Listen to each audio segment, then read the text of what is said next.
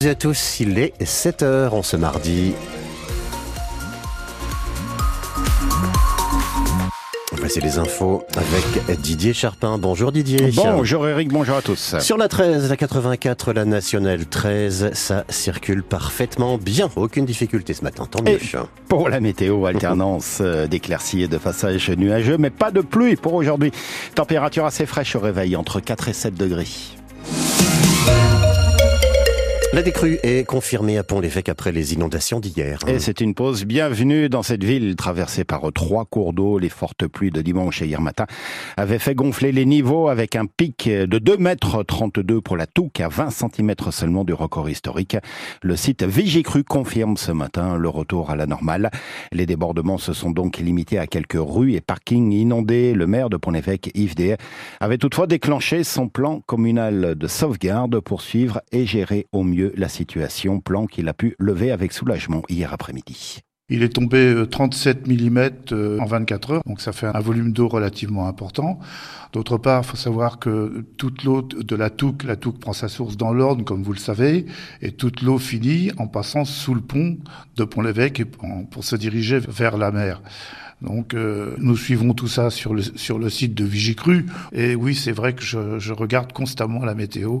Et alors forcément, dans ces périodes-là, comprenez que je sois souvent sur mon téléphone. Bon, j'ai connu des plans communaux de sauvegarde, j'en ai fait cinq en en six ou sept semaines, euh, je crois que c'est en 2018, me semble-t-il. On en a fait un il y a à peu près un mois. Oui, pour l'évêque n'est jamais épargné par les inondations. Mais ces dernières années, il n'y avait pas, trop de dégâts sur les propriétés et pas de problème euh, avec les, personnes. Yves Dehaye, le maire euh, de Pont-l'Évêque au micro France Bleu d'Elodie Touché.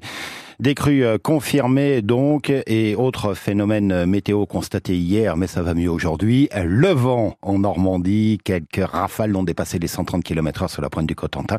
122 du côté de Port-en-Bessin, dans les terres 93 km heure enregistrées à Caen. La circulation ferroviaire a été perturbée, plus, le, plus de 8 heures de retard hier en Haute-Normandie pour un train Le Havre-Paris. Et puis quelques dégâts signalés également dans la Manche, des tuiles envolées et une quarantaine d'interventions pour des arbres tomber sur les routes. Emmanuel Macron change de ton sur l'aide apportée à l'Ukraine. Il faut tout faire pour s'assurer que la Russie ne gagne pas la guerre, c'est ce qu'a indiqué hier soir le chef de l'État à l'issue de la conférence internationale sur l'aide apportée à l'Ukraine pour la première fois. Emmanuel Macron n'exclut pas l'envoi de troupes occidentales en Ukraine sans donner plus de détails. Il a invoqué à ce sujet une ambiguïté stratégique qu'il assume. Le président a aussi annoncé une coalition pour fournir des missiles et bombes de moyenne et longue portée à l'Ukraine qui réclame, on le sait, davantage d'armes pour résister à l'offensive russe après deux ans de guerre. Une grève à l'usine Bosch de Mondeville, mouvement lancé hier soir en raison, selon les syndicats, des inquiétudes gérées par les deux candidats à la reprise du site. L'un est jugé sulfureux, l'autre fragile financièrement. La direction allemande de Bosch s'est donnée jusqu'à la mi-2024 pour euh, trouver un repreneur pour cette usine mondevillaise qu'elle juge non rentable. Vous sentez-vous investi d'un sentiment patriotique? Une question philosophique posée par le député du Calvados, Christophe Blanchet. Il a été euh, désigné rapporteur d'une mission parlementaire avec Martine Etienne, une députée LFI de Lorraine. Ils doivent rendre un rapport en mai prochain.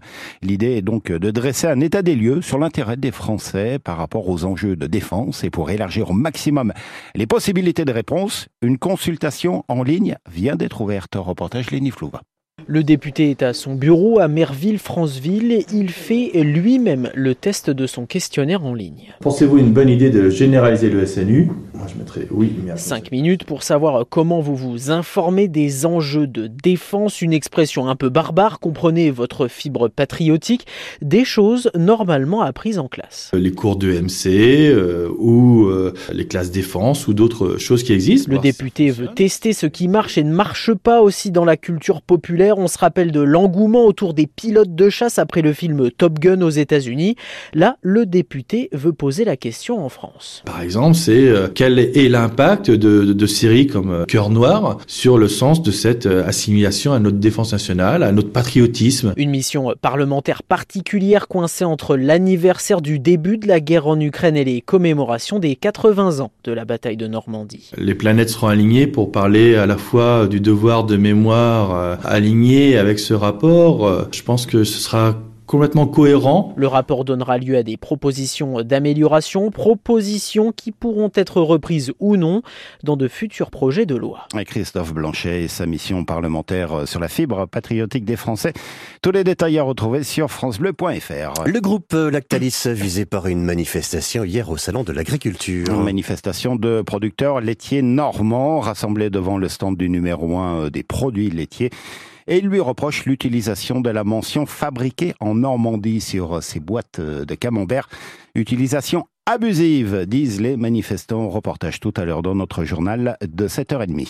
Du football, le Stade Malherbe sauf une victoire très convaincante. Les Canets n'avaient pas battu une équipe du top 5 depuis le début du championnat. Leur meilleur résultat, c'était un match nul contre Auxerre. Hier soir, ils se sont imposés 2-0 contre le deuxième de la Ligue 2, à savoir Angers, un doublé d'Ali Abdi, un premier but dès la 13e minute, un second peu avant l'heure de jeu.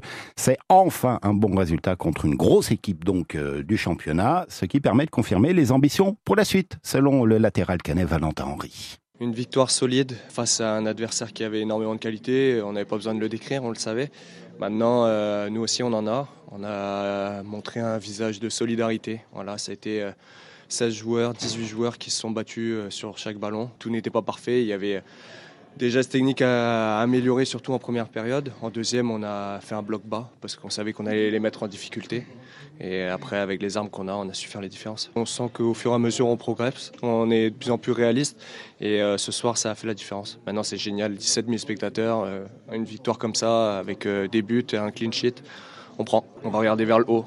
C'était le principal ce soir, c'était un match un peu charnière parce que derrière ça se rapprochait aussi. Donc on bascule dans le bon côté et on espère que les affluences vont suivre derrière. Le bon côté, c'est la sixième place euh, de la Ligue 2 en embuscade, donc pour essayer d'accrocher la cinquième qui donnera un ticket pour euh, les barrages. Reste évidemment à améliorer si possible le rendement à l'extérieur. Prochain test dès samedi, déplacement à Pau chez le neuvième du championnat, lui aussi candidat dans cette course au barrage.